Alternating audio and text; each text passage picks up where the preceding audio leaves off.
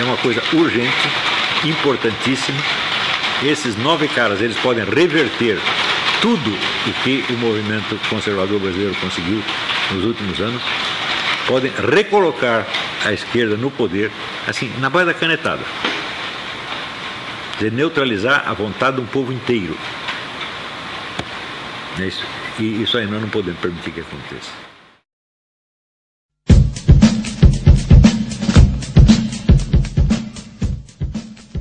How! Aqui direto da cidade da grávida Taubaté City. E o papai Lula voltou depois de uma longa saga entre altos e baixos.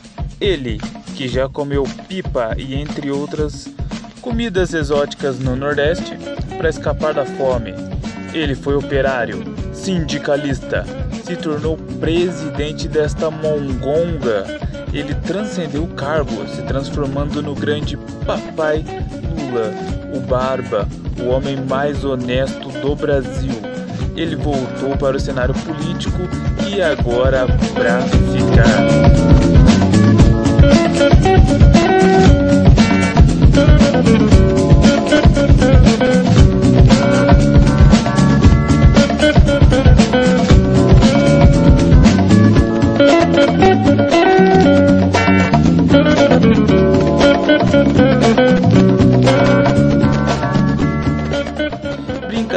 Parte, a decisão de inocentar o Lula foi uma decisão monocrática, visando deslegitimizar a 13ª Vara de Curitiba sob o comando do até então juiz Sérgio Moro, o que significa que, em outras palavras, o STF interveio de novo na política nacional com uma decisão que não cabe é, a uma pessoa só, uma decisão monocrática, né? Então, é, o, que, o que eles, em outras palavras, fizeram foi de novo jogar a democracia no esgoto.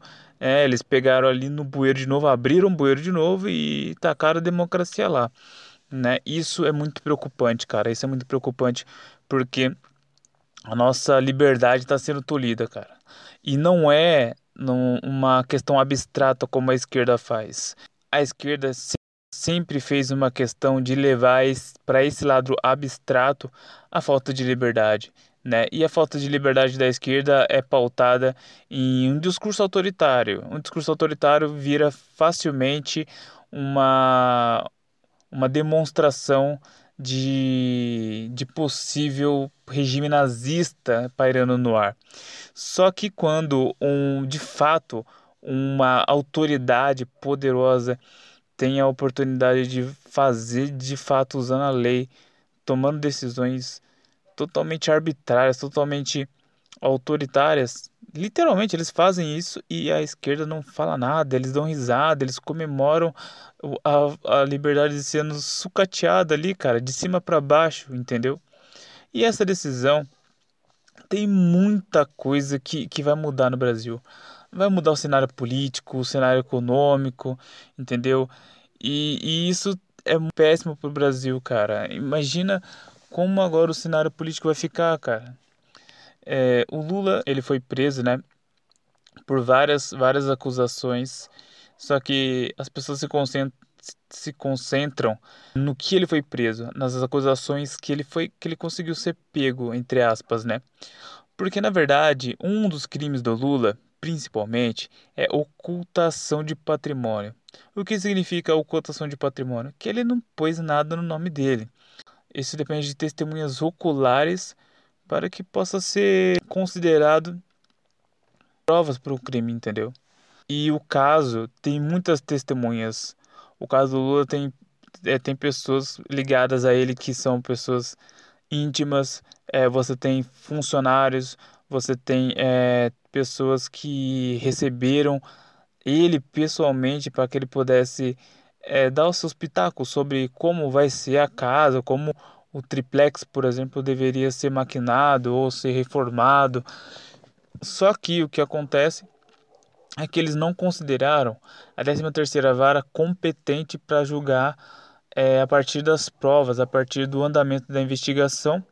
e eles julgaram que eles não tinham nenhum tipo de competência para julgar. O que remete ao quê? O que significa que eles estão dizendo que na verdade esse tipo de caso tinha que ser julgado pelo STF, entendeu? Não foi literalmente o que eles disseram, mas foi o que eles quiseram que eles quiseram dizer. Porque pensa bem, se você tem um caso que é a Lava Jato, que começa numa região e vai alcançando atores políticos em vários lugares e aí chega num chega a virar um caso nacional, quer dizer, a origem desse caso, né, é uma origem regional. Só que ela se estende no ela se estende naturalmente, né, naturalmente, organicamente para um âmbito nacional. Isso não teve não teria como você começar com um caso regional e esperar que ele ficasse no âmbito regional. É, eles estavam querendo dizer o quê? Que, ah, não, quando ele vira um caso nacional de corrupção, então vocês têm que ligar a gente, entendeu? Porque a gente vai julgar, né? É, isso faria com que é, a corte né, se sobrecarregasse ainda mais, porque muitos casos vão para a corte né? E, e, isso provavelmente seria abafado, né? É, ou por falta de provas, né? Ou por falta de dados, que inclusive Sérgio Moro ele era duramente é, cobrado porque os procuradores é, queriam investigar mais, queriam que ele fosse mais a fundo, queriam autorizações para grampeamento, por exemplo, e ele ele cobrava muito mais né, do que o necessário. Se fosse se ele, se, se ele tivesse realmente uma intenção de ferrar com o PT, ferrar com o Lula, né, como eles tanto alegam, ele simplesmente na primeira, segunda prova ali que eles apresentassem, ele com, com certeza ele pensaria em validar logo, entendeu? Por quê? É, se a intenção, né, a intenção de prejudicar alguém é, é tamanha, você não precisa de muita coisa para você pensar em, em, ferrar com a pessoa, entendeu? Então isso daí é, um, é uma bullshit, é, é, é bullshit.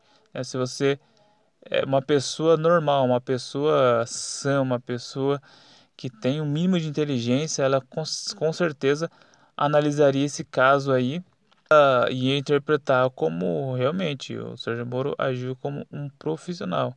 Por mais que ele fosse uma pessoa idônea, né, ele tentou ser o mais imparcial possível.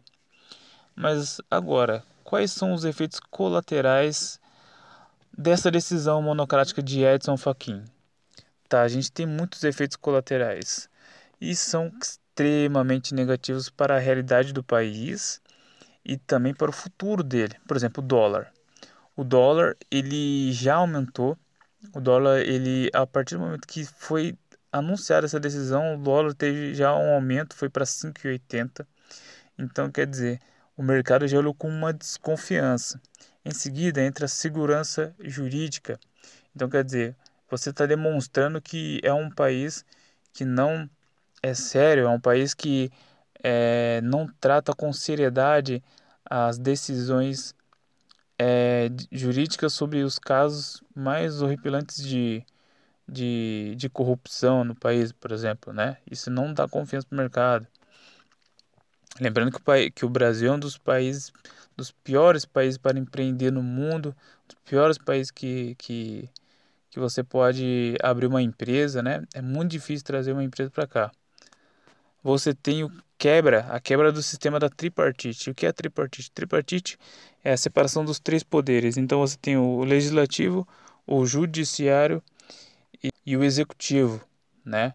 Essa separação entre os poderes é para que um poder ele possa é, fiscalizar o outro e em contrapartida você consegue é, ter um equilíbrio de contrapesos né? e nenhum poder ele pode ultrapassar o outro a, a fim de que possa a fim de que o sistema não crie né, um, um, sistema tão poderoso que possa prejudicar a liberdade.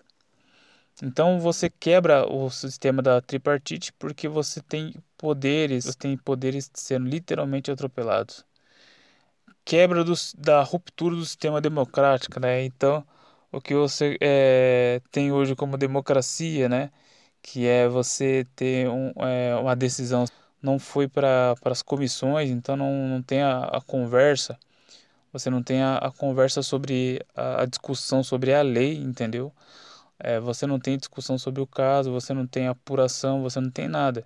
É uma pessoa que toma uma decisão de uma maneira monocrática, de um poder. E também tem o perigo, né, do, é, do candidato a ele disputar a eleição. O que é uma coisa que é muito complicada.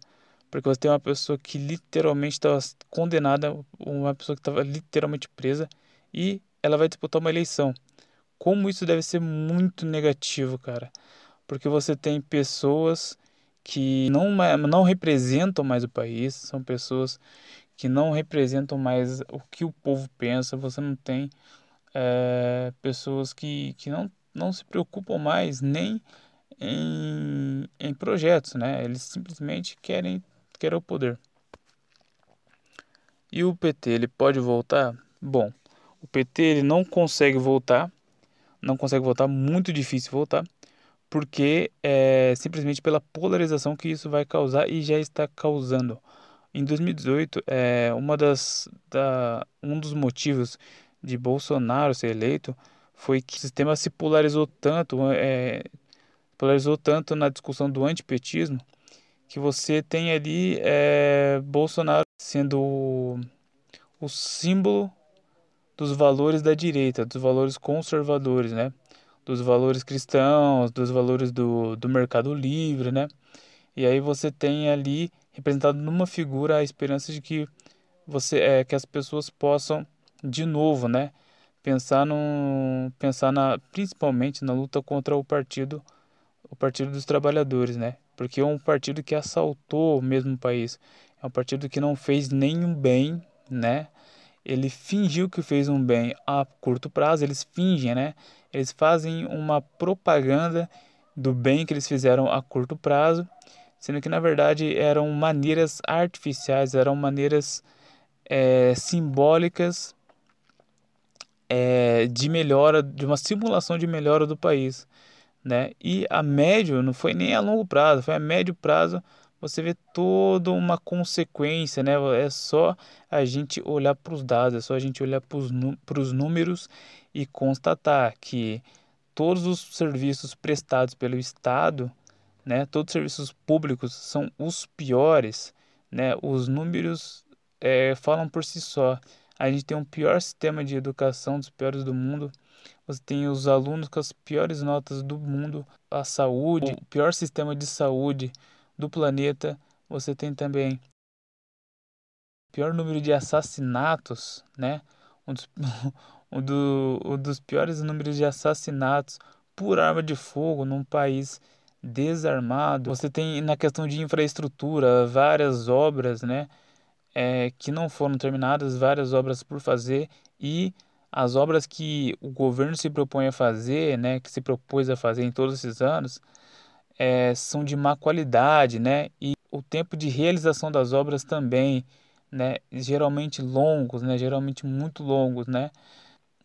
Então você tem várias consequências ruins de médio e longo prazo do, do governo de 16 anos de um partido só que insiste, bate no peito, né? Bate no peito ali falando que eles realmente mudaram o país, né?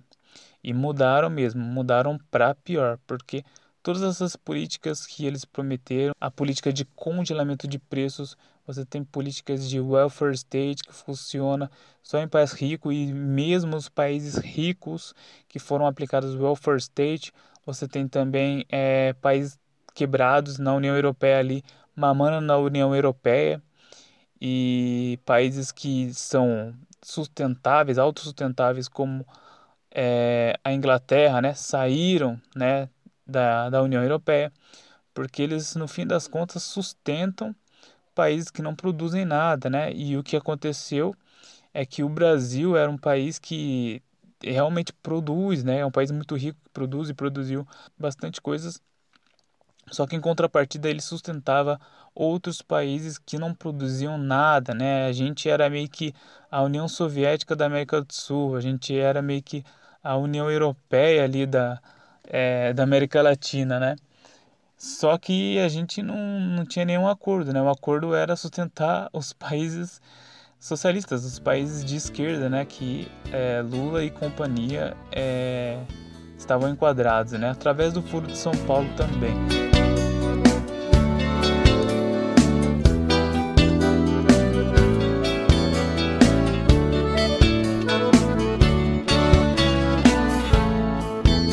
aconteceu? O prestígio da esquerda, né? Ele, ele vinha de uma autoridade intelectual. Então, é, era criada, né, disseminada desde os círculos de alta cultura, né, com os filósofos, né, até as pessoas de alta elite, até as novelas das nove, né, voltadas para as grandes massas, com falas de roteiros que reforçam narrativas. Por isso a hegemonia era máxima. Mas os personagens da, das esquerdas ou da esquerda, né, que a gente pode unificar em uma só, porque eles têm a mesma opinião, em sua maioria simplesmente emborreceu. Então, é, eles pararam de criar filosofias, né, ideologias, né, e mais ainda, passar vergonha quando eles eram contestados de uma maneira racional. Um dos atores né, que ajudou a mudar esse cenário na questão de enfrentamento à intelectualidade de esquerda é o Olavo de Carvalho, né? Então ele escreveu ali alguns livros, é, como A Nova Era Revolução Cultural, você tem ali o imbecil é, juvenil, o imbecil coletivo, né? O mínimo que você precisa saber para não, para não ser um idiota. E essa produção é, literária conservadora e de enfrentamento frontal contra os intelectuais fez com que muita gente que era do grupo intelectual, né, começasse a ter um olhar, começasse a ter um olhar diferente perante a essa situação, perante aos movimentos esquerdistas, né, a hegemonia da esquerda, né? E isso fez com que a esquerda perdesse muita credibilidade, né? As informações que foram disseminadas através do Olavo e através de movimentos conservadores e de intelectuais conservadores posteriormente, fez com que os caras enfiassem a cabeça dentro do, da terra, cara. Eles viraram avestruzes. Cara, chama um esquerdista hoje para um debate. Um adolescente de 15 anos, cara, ele destrói facilmente um Guilherme Boulos. É, isso, isso é muito humilhante, cara. Um, um, hoje, um adolescente que tenha ampla informação é, da internet, né? Que as pessoas falam, é, a mídia, né? Hoje ela tenta camuflar, né? Tenta tenta é, deslegitimizar a informação descentralizada. Então eles falam: Nossa, as pessoas têm que ter muito mais cautela para acreditar na internet do que na TV, porque na internet tem muita fake news. Né? A tal da fake news pode fazer com que você acredite em várias mentiras, né? E o jornal, né, que é uma fonte, é um, é um lugar realmente é, abençoado, é um lugar divino, né? O, o jornalista, ele antes de entrar no ar, ele fala com Deus, ele vai no Monte Sinai e Deus fala tudo para ele. Aí ele vai e fala toda a verdade para as pessoas, né? Ele é um homem abençoado, né? Realmente. Cara, muitas pessoas pegam hoje, por exemplo, que um William Bonner fala, tá, o cara falou essa informação. Você vai na internet, você entra no site do Tribunal de Contas da Justiça, por exemplo, né, o portal de transparência. Você tem os sites, os sites oficiais de órgãos do governo, né? É, você tem entrevistas, inclusive, né, da fala inteira da pessoa. Se a pessoa falou alguma coisa numa live, uma, um jornalista fala: Ah, essa pessoa falou tal coisa numa live. Você vai assistir a live, pô. Cara, será que as pessoas, será que a mídia, né, será que a esquerda, ela acha que a gente é tão idiota? Hein? Será que a esquerda acha que você é, é tão burro assim? E o pior é que adolescentes, pessoas que, que de certa forma ainda são ligados à esquerda, né? Eles meio que acreditam, sabe? Esses jovens universitários, por exemplo, eles realmente eles acreditam nisso, mas não por não, não acreditam por fatos, eles acreditam por emoção, entendeu?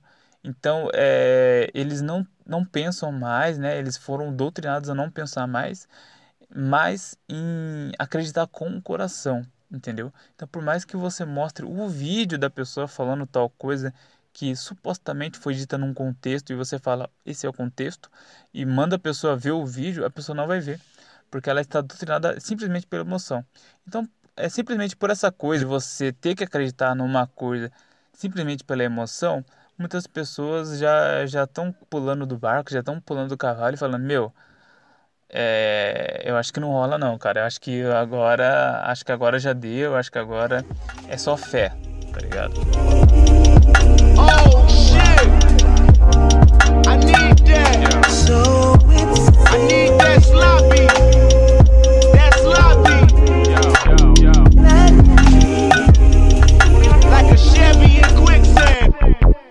Aí a máscara, né? Ela foi caindo. Essa máscara foi caindo esses movimentos começaram a pedir mais socorro na lei com os políticos a partir de leis autoritárias e impopulares. Mas na política, a esquerda anda travando uma guerra contra os conservadores. E olha que não são os políticos, não, é? Quem está contestando, por incrível que pareça, é a população. Porque a maioria da população aqui do Brasil é conservadora. Né? Então, por exemplo, ah, pega mal promover na rede social o incentivo ao afrouxamento do aborto, né? Ah, hoje em dia, mano, tem muita gente até que se considera de esquerda, né, e tal, que é contra o aborto, né? Coisa que antigamente, é, se não tivesse internet, as pessoas achariam que seria a melhor opção. Cara, hoje, se um conselho de medicina falasse assim, é, postar na, na, como decisão oficial ou como é, posição oficial que o aborto é a decisão mais inteligente, a decisão mais racional a ser feita, né, sobre qualquer tipo de, sobre qualquer motivo, né, sobre qualquer motivo, é, seja de problemas financeiros, seja de complicações no parto, seja no caso de estupro ou seja mesmo no caso de liberdade feminina, né, de escolha, as pessoas em geral, os conservadores, né, a maioria das pessoas, né, a massa, né, a grande massa, eles têm no, no coração deles, eles têm intrinsecamente, né, algo, né, que veio na cultura, algo que é que está dissipado na cultura, que são basicamente uma moralidade ligada à religião. 90% do que é dos valores que o, que o Ocidente tem veio da religião, entendeu? A questão de justiça, a questão de compaixão, a questão de generosidade, né? Isso não veio da lei. Isso não foi alguém que falou assim: ah, olha, de hoje em diante, essa lei aqui que eu criei vai ser uma lei que todas as pessoas precisam é, olhar para os mais pobres. Não, essa aí é uma ideia que veio do cristianismo, né? Isso aí você pode ver em várias situações na Bíblia, né? Que é um livro que tem mais de dois mil anos, né? Então você não pode pensar que a era moderna, né? Trouxe esse debate à, à tona, né? Sendo que tem um livro que tem mais de dois mil anos que já falava isso já há muito tempo, entendeu? É, a questão de olhar para a mulher, por exemplo, para a criança, né? É, várias coisas que as pessoas falam que a lei conquistou, que os direitos humanos conquistaram. Meu, isso já está no livrinho de dois mil anos atrás, é só pegar e ler. Como a maioria das pessoas tem um certo constrangimento, uma certa raiva, né? E de fato, né, isso acusa a nossa consciência, né, de ler é, de ler a Bíblia e se sentir culpado, as pessoas preferem não ler, entendeu? Ao passar por esse estresse emocional. Mas está tudo lá. Se você tiver uma curiosidade de pegar e ler, é simplesmente é, libertador você saber dessas informações. E aí que, que acontece? Os caras estão queimados na, na intelectualidade, então já não alcança mais um público intelectual. Os caras também é, não conseguem mais usar a lei, né? Porque qualquer tipo de lei que eles apontam, que eles começam a promover nas redes sociais, eles têm que aprovar da noite para o dia, entendeu? porque senão a população não vai aceitar. A população ela vai fazer protesto, né? Cara, o Brasil ele mudou de 2018 para cá, é um outro país, né? Então não tem mais conversa. Vai ser queimado, as pessoas anotam até o nome da, do político que criou a lei e aí fica a carta marcada. Então pega muito mal, né? É, você hoje se dizer de esquerda e ainda mais criar leis de esquerda, né? Então, que, o que a esquerda faz historicamente, vamos falar historicamente, o que a esquerda sempre fez quando ela não teve mais voz, quando ela não tinha mais espaço dentro, é, ou, ou quando ela perdeu, ou quando ela já, já olhava para aquele cenário em algum país, qualquer tipo de país, né, qualquer país, e falava assim, cara, a gente não vai ter espaço. Qual que é a única maneira que eles se utilizavam para poder entrar nesse espaço, no debate público? era autoritarismo, né? Então, é, geralmente tinham revoluções armadas. Essas revoluções armadas desembocavam num regime é, totalmente autoritário e nesse regime autoritário eles pegavam todos os contrários ao novo governo e matavam, jogavam em gulag, né, em campo de concentração, é, condenavam a sete anos, dez anos de trabalho forçado, ou faziam paredão mesmo, né? E fuzilava lá, né? E então a gente pode citar vários exemplos, né? Você tem ali em Cuba, né? O Che Guevara e Fidel, eles fuzilavam lá os inimigos do regime e pessoas que eram consideradas subversivas como homossexuais. Você tem ali na, na Rússia o Lenin, o Stalin, né? Que, que tinham os gulags, né? Eles jogavam os, os inimigos do governo na Sibéria, né? Para morrer congelado, né? Então eles iam caçando. Iam caçando é, o inimigo do governo, aí depois iam caçando os burgueses, né? É, e aí eles iam até chegar na própria carne. Então, às vezes, eles chegavam até em cortar na própria carne com aquela neurose, né, com aquela neurose de que eles, eles poderiam estar conspirando contra o governo. Então, é mais ou menos também como a Revolução Francesa fazia, né? Então você, você tem o criador da guilhotina, o Guilherme Guillotin, você tem ali o Robespierre, Diderot, né? Os personagens ali do iluminismo e a coisa sai tão tanto do controle que no fim das contas até o médico, o que criou a guilhotina, é guilhotinado, né, cara? É, então é, é, sempre pela força que é a, a, última opção ou a primeira, né? Então como a gente está num, num, lugar democrático entre aspas, né? Num, num lugar eles usaram todas as né? ferramentas né? que eles conheciam. Aplicaram Antônio Gramsci, né? Então eles entraram pela cultura, né? Aplicaram é, a estratégia política, né, a estratégia, a estratégia da lei, né, e foi, foi ficando obsoleta. Então você que é de esquerda, você olha hoje para as ferramentas que vocês usavam, né, e não vai dar mais certo não, entendeu? Então, é, a própria esquerda já criou opções futuras, né, que a gente está vendo a gente está vendo sendo aplicadas no presente, né? Então você tem agora a estratégia mais autoritária que pode ter.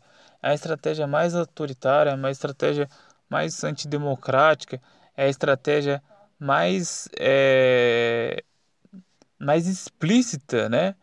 Que você pode ver nos últimos 20, 30 anos aí, é, antes do regime militar, inclusive, né? Que a esquerda vai usar, que a esquerda está usando, né? Que é a estratégia de usar os juízes do, do STF, né? Então você tem ali é, é uma estratégia que remete né, aos regimes mais violentos e antidemocráticos da era moderna. Decisões que ultrapassam né, os limites do aceitável na opinião pública, né, que a maioria do povo é conservador e não quer, né, é, antidemocráticos e com uma relevância questionável. Então, quer dizer, você tem aqui um país que está com quase 100% da, do, do seu PIB em dívida, né, em dívida interna. uma outra herança, né? Uma herança maldita do governo anterior, que ele tinha uma dívida externa. E, e aí o Lula foi lá, né, para ajudar os amiguinhos dele, né? Ou, né, realmente, não, não, não, ele não queria ajudar os amiguinhos dele, não, ele realmente queria pagar a dívida, né? Só que ele fez um empréstimo com os bancos nacionais, cara. Ele pegou e pagou a dívida externa com os bancos é, nacionais e é, contraiu uma dívida interna que só se paga é, os juros, né? Então, os bancos eles estão ganhando muito com os juros da, da dívida brasileira. Você tem essa dívida enorme, você tem é, um país que tem que alimentar o, o, o povo. Você tem um monte de coisa para fazer. Reforma política, você tem reforma tributária, um monte de, de, de coisas que a gente tem que fazer. E o que é mais importante para eles neste momento é acionar a justiça, é acionar a justiça para poder é, inocentar um, o Lula, né? Então é muita decisão, muita decisão importante, né? Então, inocentar o Lula é realmente uma prioridade, cara. É realmente uma prioridade de inocentar um, um cara que ele já tinha falado que ele nem estava pretendendo mais concorrer à presidência, né? É... Não sei se ele estava blefando ou se ele estava realmente falando. Publicamente ele disse isso, cara.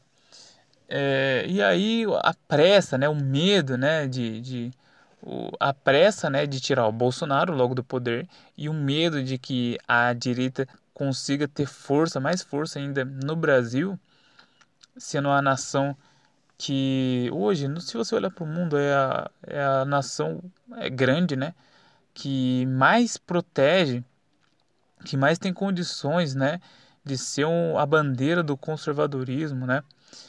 É, aí você tem essa você tem essa possibilidade, então faz com que o, a esquerda, né, ela não durma à noite, né? Você faz com que a esquerda ela use todos os tipos de ferramentas possíveis, né?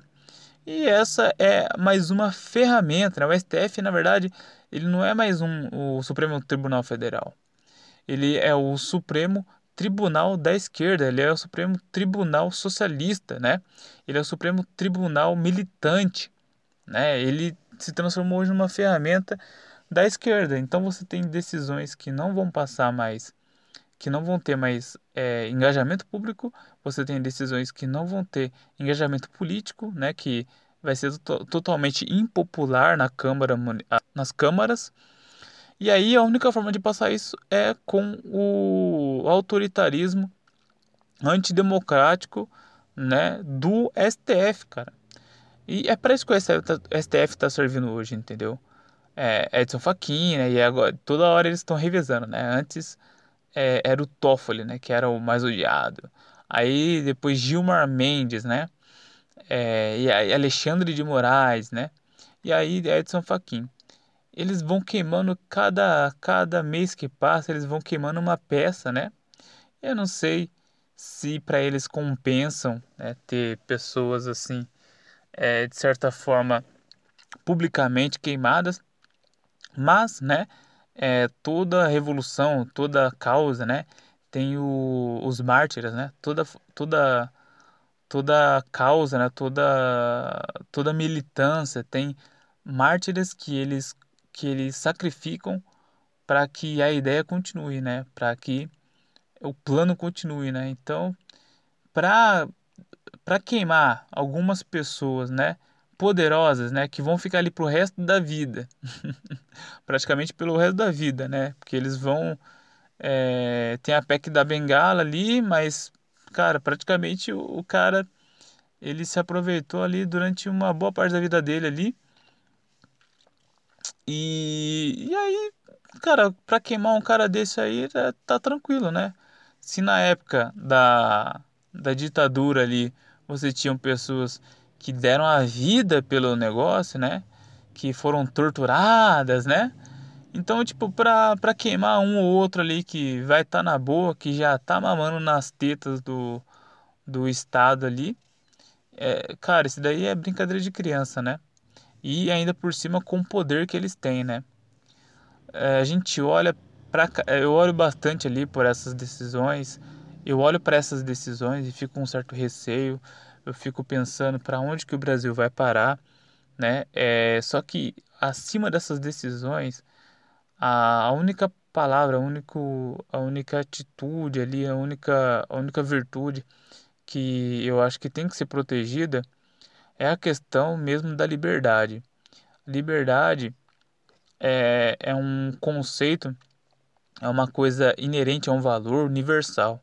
A liberdade ela, é, ela foi adquirida pelos seres humanos, por Deus, ela foi concedida pelos seres humanos pelo ser divino, cara. Deus deu a liberdade, deu o livre-arbítrio para o ser humano primeiramente, né?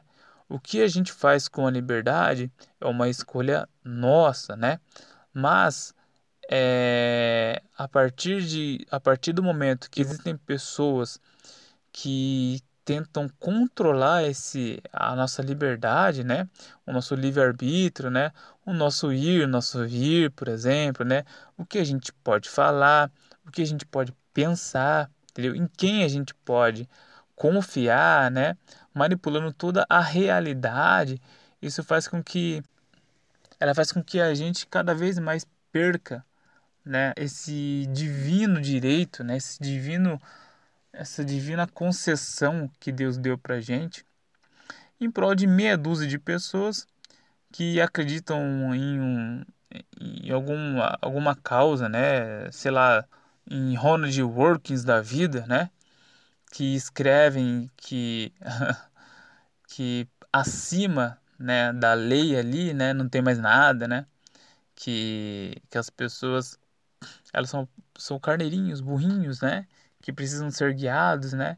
E que a partir, de, de a partir do momento em que você tem ali é, decisões que vão ser tomadas por pessoas de toga, né? Pessoas que é, não são eleitas, né?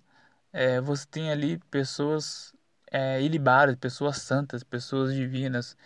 E isso não acontece, cara. Isso não acontece porque é, o ser humano, mesmo que se um governo cair, mesmo que o STF não tiver mais poder nenhum, mesmo que todo o sistema político mude, as, os valores, os princípios humanos, né, eles vão continuar, né, e não é nenhuma lei, não é nenhuma pessoa que valida isso, né, nossa sociedade, né, pelo menos, né, a nossa sociedade brasileira, né, que é uma sociedade é, católica, protestante, né? uma sociedade voltada para a religião, uma sociedade que é voltada para o, o trabalho, né? voltada pela, para a liberdade, ela vai continuar com a cultura. A cultura é que manda, entendeu? Não é a lei que manda. Né? Essa idiotice, essa canalice, né? Toda idiotice, né? no fim das contas, vira uma canalice porque as, os poderosos se aproveitam dos idiotas para usar para usar eles como marionetes e o e o ditador ele, ele encontra nesses bonequinhos de ventríloco um eco para que ele possa agir, né? Então, é, nesse caso, você pode fazer analogia entre o universitário, né, que vai ser o, futuramente o professor, vai ser futuramente o político, né? E você tem ali os, os líderes né, da esquerda, né? Você tem o, os líderes do movimento comunista, né? Que não estão nem aí pro, pro seu país, estão pensando só em poder, né? E pensando em dinheiro, né? E também em sexo, né? Então, a vida dos caras é isso, né? A vida de um grande elitista, né? A, a moral, moralidade ali, é, que a gente herdou dos nossos antepassados ali, não serve mais para nada, né? O negócio agora é lei. Se não está na lei, né? Acabou, né? Em última instância, não existe Deus, né? Então você não prevê Deus na Constituição, você não prevê Deus como na cultura, né? Então, eles desrespeitam, eles é, sucateiam, né? A cultura ali, né? Como irrelevante, né? E se colocam ali no lugar de Deus. Então eles decidem o que é certo, o que é errado, né? É, inspirados na voz da cabeça deles, né? Ou em Ronald Works da vida, né? E é isso. Então, galera, é... essa decisão aí, né? Vai dar o que falar, deu o que falar, né? e pode ter certeza que deixou o país mais unido ainda contra o Lula, né? E cada dia que passa, a esquerda cada vez mais dá mais tiro no, no próprio pé, porque se você tem agora o Lula é, que é podendo disputar a eleição, você tem agora a direita se unindo a favor do Bolsonaro, pessoas que nem queriam mais votar no Bolsonaro, né? É, agora apoiando ele por bem ou por mal, porque ele sabe que é melhor ter um Bolsonaro no governo do que um PT ali com uma quadrilha inteira ali, né, com braços, ramificações fora na América Latina inteira, é, com empresas monopolistas, né, com roubos estratégicos aos bilhões, aos trilhões ali, é, ligados a organizações supranacionais, né? Então você tem todo esse esquema aí, né? E contra o Bolsonaro ali, que no máximo ali deve estar livrando a família dele ali e ele por corrupção é, pessoal, entendeu? Então as pessoas colocam na balança isso, né? E esquecem, é, e a esquerda esquece de que isso vai acabar enterrando eles de vez agora, né? É, principalmente o PT. Então, galera, espero que tenham gostado. Sigam, me sigam nas redes sociais. No Instagram estou ali como mar.cio E por hoje é só. Fiquem com Deus e até mais. Thank